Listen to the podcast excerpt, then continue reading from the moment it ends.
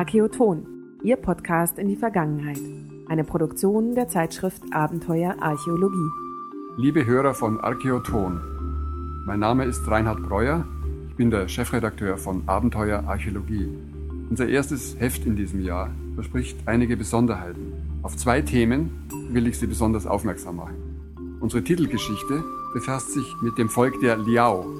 Diese Nomaden lebten vor über 1000 Jahren im Norden des heutigen Chinas. Und über dieses weitgehend vergessene Kulturvolk berichten wir. Unser vielleicht wichtigstes Thema betrifft unseren Schwerpunkt, die ersten Tempel der Menschheit. Damit verbunden ist auch die Frage über das Entstehen der ersten Religionen. Stonehenge, die Stufentempel von Mesopotamien oder die Pyramiden und Tempel des alten Ägypten. Das sind monumentale Zeugnisse tiefer Religiosität aus den Anfängen menschlicher Kultur. Und sie haben noch etwas gemein. Ihre Erbauer siedelten in Dörfern und lebten von Ackerbau und Viehzucht. Die neolithische Revolution, also die Sesshaftwerdung in Verbindung mit der Entwicklung der Landwirtschaft, hatte bereits stattgefunden. Niemals hätten sich Archäologen träumen lassen, dass schon vor 12.000 Jahren, also 7.000 Jahre vor Stonehenge und lange vor der neolithischen Revolution, Jäger und Sammler in der Lage waren, monumentale Heiligtümer zu bauen, T-förmige Pfeiler und Tierreliefs aus Kalkstein zu schlagen. Doch genau das ist es, was Klaus Schmidt vom Deutschen Archäologischen Institut auf dem Göbekli Tepe in der Türkei ans Licht bringt. Herr Professor Schmidt, wenn es um die T-förmigen Pfeiler vom Göbekli Tepe geht, dann sprechen Sie gern von einer Choreografie. Das ist eigentlich ein Begriff, den man mit Tanz und Menschenverbindung bringt. Was wollen Sie damit zum Ausdruck bringen? Ich habe den Begriff natürlich absichtlich benutzt, wohl wissend, dass wir da einen Begriff aus einer ganz anderen Sparte nehmen. Aber damit will ich betonen oder will ich äh, aufzeigen, dass die Anordnung, die Verteilung der Pfeiler weniger äh, den Anforderungen eines Gebäudes entspricht. Also hier geht es nicht darum, Stützen für einen Raum zu schaffen und ein, ein Dach, eine Dachkonstruktion zu stützen, sondern hier ist etwas anderes gemeint, eine Versammlung dieser steinernen Wesen im Kreis oder im Oval um zwei besonders wichtige, die in der, in der Mitte stehen, die frei stehen, sich in der Mitte befinden und die durchgängig in allen bekannten Beispielen auftreten.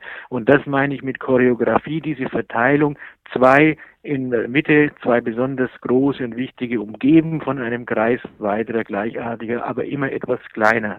Was, was für eine Art von Wesen stellen Sie sich da vor? Was, was wurde da repräsentiert?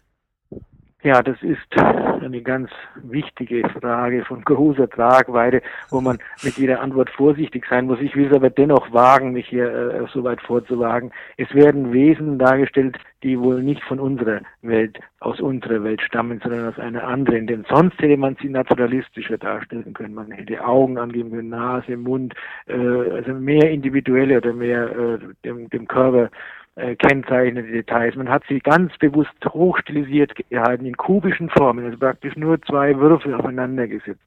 Und damit meint man sicherlich, ja, das drückt etwas aus und ja, es könnte sich um die frühesten Darstellungen frühester Gottheiten handeln. Die Religionswissenschaftlerin Ina Mahlstedt, die mhm. sich ja auf die spirituelle ja. Welt der Steinzeit spezialisiert hat, die sieht in den Pfeilern symbolisch göttlicher Schöpfungskraft, nicht Wesen. Also Stein verkörpere das Schöpferische, das ich in der Bewegungslosigkeit des Nichtseins immer wieder aus sich selbst heraus erschaffe.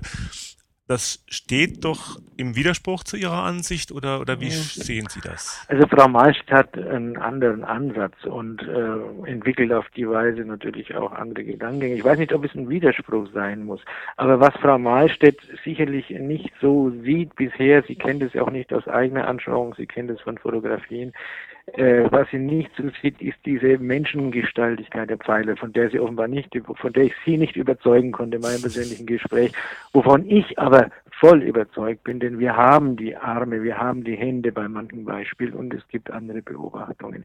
Und diese Menschengestaltigkeit, das ist der Kern der Sache. Da mag dann vieles mit drinstecken und sich doch wieder hinzufügen, was Frau Mahlstedt auch formuliert hat, aber das Wesentliche ist, dass wir, also davon bin ich überzeugt, dass ich, wie ich es ausdrücke, dass ich da auch richtig liege. Sie sagten gerade persönlich in Augenschein nehmen. Wir sind schon öfter gefragt worden, ob man nicht diese Tempelanlagen besichtigen könnte. Gibt es sowas wie ein touristisches Konzept für den Göbekli Tepe? Natürlich kann man sie besichtigen, schon die ganzen Jahre. Aber Sie können natürlich auch nicht jetzt über die Mauern klettern oder herumklettern auf den Pfeilern. Das äh, äh ist natürlich äh, nicht äh, ratsam oder das werden wir zu, versuchen wir zu verhindern. Aber betrachten, schauen, drum rumlaufen, das kann man schon die ganzen letzten Jahre. Und wir versuchen das natürlich durch weitere Maßnahmen zu verbessern, also diese Erschließung zu verbessern. Aber wir sind ja noch mitten in der Ausgrabung, also wir sind sozusagen alles ist da noch im Fluss, da ist noch nichts fertig irgendwie äh, hingestellt, sondern da muss man jetzt nach Lösungen suchen, sowohl die Ausgrabungen fortzuführen, die ihre eigenen Probleme haben, statische Art, dass die Sachen umstürzen können und, und es gefährlich sein kann, und dann die Begehbarkeit für Besucher das ist eine andere äh, Geschichte noch. Also. Aber man kann schon jetzt den Platz die ganzen Jahre besuchen und von außen das Ganze sehen und man hat einen sehr guten Überblick und sehr gute Einsicht in, in die ganzen Anlagen. Aber diese wunderbaren Tierreliefs, die sind nicht so. Die sind äh, während der Kampagne voll sichtbar. Äh, während wir nicht während der, der Rest des Jahres müssen wir die natürlich schützen vor Beschädigungen, Graffitis Aha. und der sonstige äh, Vandalismus. Der Platz wird oder der Berg, wird sehr gerne von Jägern besucht. Äh, Sie können sich vorstellen, wenn Sie jetzt hier Tierreliefs frei in der Landschaft stehen haben, was auf welche Ideen Jäger kommen könnten. Okay. Und um das zu verhindern, müssen wir momentan noch die Reliefs dann äh, verdecken. Tanz der steinernen Götter oder Symbol für den Zyklus von Leben und Tod? Bilden Sie sich selbst eine Meinung zum Göbekli Tepe. In der neuen Ausgabe von Abenteuer Archäologie legen Klaus Schmidt und Ina Mahlstedt ihre Argumente auf den Tisch. Zu empfehlen ist außerdem die Ausstellung des Badischen Landesmuseums vor 12.000 Jahren in Anatolien, die ältesten Monumente der Menschheit. Sie ist bis zum 16. Juni im Schloss Karlsruhe zu besichtigen.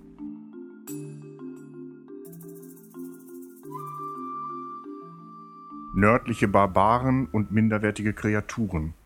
Das Urteil der zeitgenössischen chinesischen Geschichtsschreiber war unerbittlich. In ihren Augen waren die Nachbarn im Norden unzivilisiert und rückständig. Einer der Gründe für den schlechten Ruf war die nomadische Lebensweise der Liao, deren Kaiser das ganze Jahr lang durch sein Reich ritt, begleitet von einem Gefolge aus Kamel- und Ochsenwagen, die mit einer tragbaren Stadt aus großen und kleinen Zelten beladen waren. Verwalten ließ der Herrscher sein Reich von fünf Hauptstädten aus. Die den Chinesen so fremdartigen Liao herrschten immerhin mehr als 200 Jahre über den Norden Chinas und die Mongolei. Ihr Aufstieg begann im Jahre 907, als sich der Anführer der Nomaden, Abaoji, den Titel Kagan, erhabener Herrscher, verlieh. Obwohl sich die Chinesen seit jeher gegenüber Nicht-Chinesen als kulturell überlegenes Reich der Mitte fühlten, war auch das Reich der Liao selbst größtenteils von Chinesen besiedelt. So verwundert es nicht, dass die Städte nach chinesischem Vorbild gebaut wurden, auch Formen der Kunst und der chinesische Symbolschatz fanden Eingang in die Kunst. Des Weiteren importierten die Liao auch Handwerker aus vorübergehend eroberten Gebieten des chinesischen Kernlandes und ließen sich von diesen Kunstgegenstände schaffen. Die Liao ließen sich aber nicht nur von der chinesischen Architektur und Kunst inspirieren, sondern übernahmen auch ihre religiösen Praktiken. Die meisten Mitglieder der Stammesgesellschaften der Liao behielten indes ihre Verehrung für lokale Geister und übernatürliche Mächte bei. Sie praktizierten schamanische Rituale und Tierknochenorakel. Wirtschaftlich waren die Liao überaus erfolgreich. Sie trieben See- und Landhandel mit den zentral- und südchinesischen Gebieten sowie mit Japan und der koreanischen Halbinsel. Ein besonderer Vorteil ergab sich aus der Kontrolle über die Seidenstraßen, die dem Liao-Reich Handelsverbindungen bis weit über Persien hinaus ermöglichten. Der bei dem Nomadenvolk hochgeschätzte Bernstein etwa kam überwiegend aus dem Baltikum. Mehr über den seltsamen Spagat zwischen nomadischem Dasein einerseits und regem Handel mit fernen Völkern andererseits lesen Sie in Abenteuer Archäologie Heft 1, das ab dem 2. Februar im Handel erhältlich ist.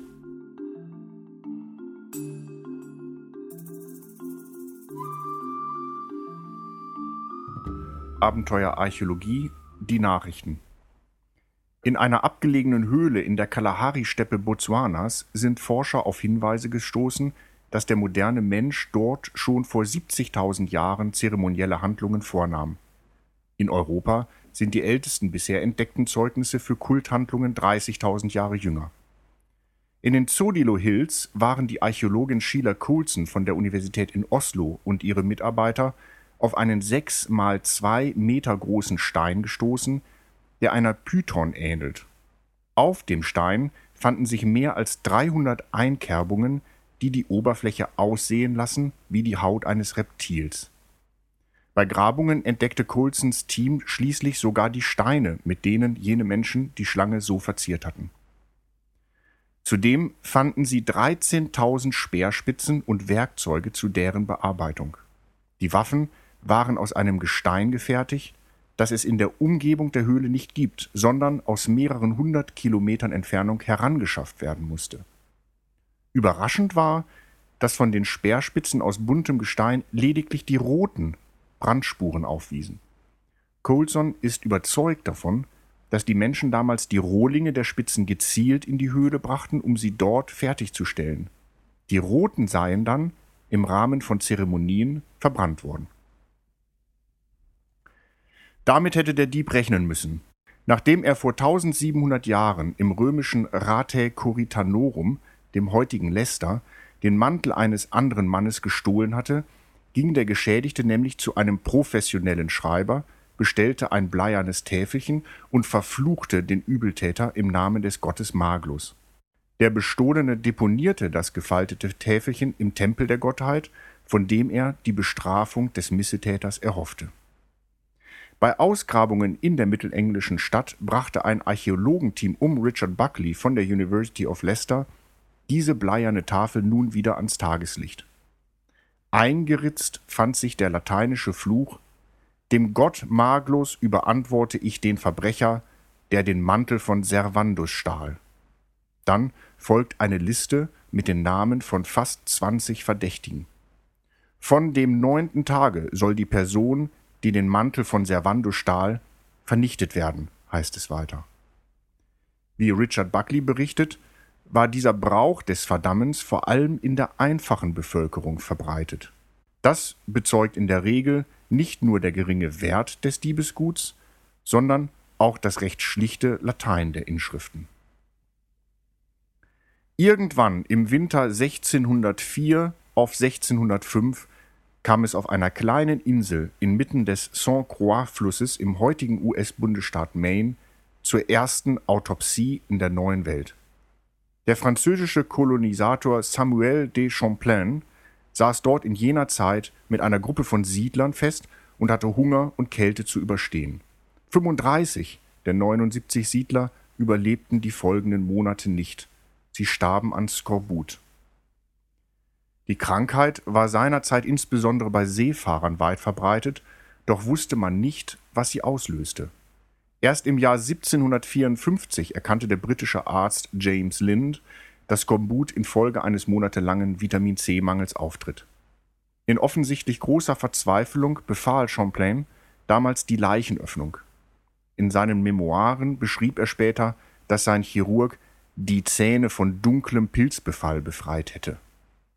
Den Beweis für die Autopsie fand ein Team um den Anthropologen Thomas Christ vom Utica College im Bundesstaat New York.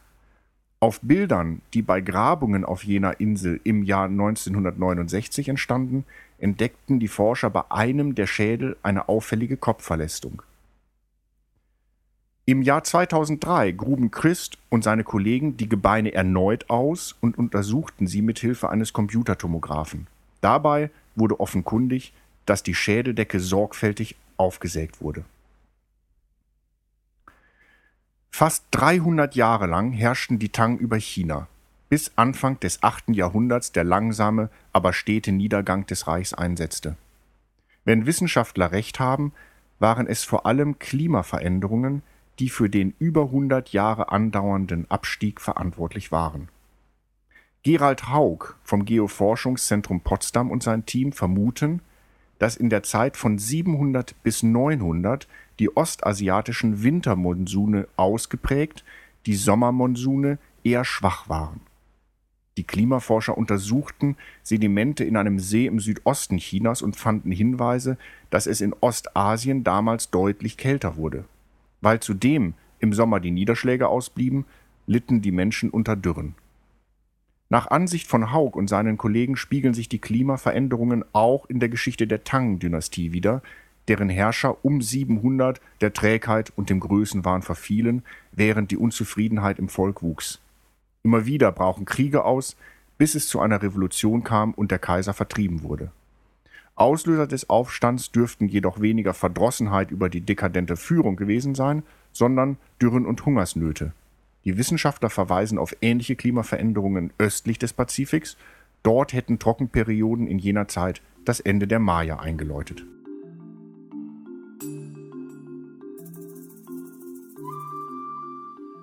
Eine mondäne Villa reiht sich an die andere. Tagsüber regeln sich wohlhabende Kurgäste an und in Swimmingpools oder lassen sich in Wellnessoasen mit Massagen und Schlammpackungen verwöhnen. Abends wird opulent aufgetischt, was Küche und Keller hergeben. Zwischen frischen Austern und exquisiten Weinen feiern sie sich dann, die Schönen und Reichen, mitunter ganze Nächte durch. So ist es jeden Sommer im kleinen, feinen Mittelmeerparadies. Wer auf sich hält, kommt hierher und trägt seinen Reichtum und seine Klasse zur Schau. Die übliche Zurückhaltung und strenge Würde, der die Spitzen der Gesellschaft in der Hauptstadt unterworfen sind, sie gilt hier nicht mehr. Nicht an diesem Ort, der allein für seine Freuden berühmt ist. Es handelt sich nicht um Sylt, Acapulco oder Cannes. Und die Jetsetter kommen nicht aus Paris, London oder New York. Es war die Oberschicht Roms, die sich in den zwei Jahrhunderten vor und nach Christi Geburt am damals luxuriösesten Badeort des Imperiums traf, im Baie am Golf von Neapel. Die Moralisten aber, die aus Sittenstrenge oder schlicht mangels Vermögen daheim bleiben mussten, waren die Ausschweifungen, die man dem Kurbad nachsagte, selbstverständlich ein Dorn im Auge. Sie wetterten unablässig gegen den zur Schau getragenen Luxus, den Müßiggang, die mondänen Partys und vor allem gegen die Zügellosigkeit in sexuellen Dingen. Baje sei die Absteige aller Laster, meinte etwa der Philosoph und Staatsmann Seneca. Doch selbst so tadellose Männer wie Cicero konnten sich dem Zauber Bajes nicht entziehen. Auch er, der Jurist, Politiker und Philosoph, legte sich dort ein mondänes Anwesen am Meer zu und meinte, dass gelegentlich Lust und Vergnügen auch einmal den Sieg über das Vernünftige davontragen dürfen. Erst recht bei jungen Leuten. In der neuen Folge seiner Serie Römische Alltagsgeschichten gewährt Karl Wilhelm Weber einen Einblick in das Treiben der römischen Haute Volée, die sich Sommer für Sommer in dem kampanischen Dörfchen traf.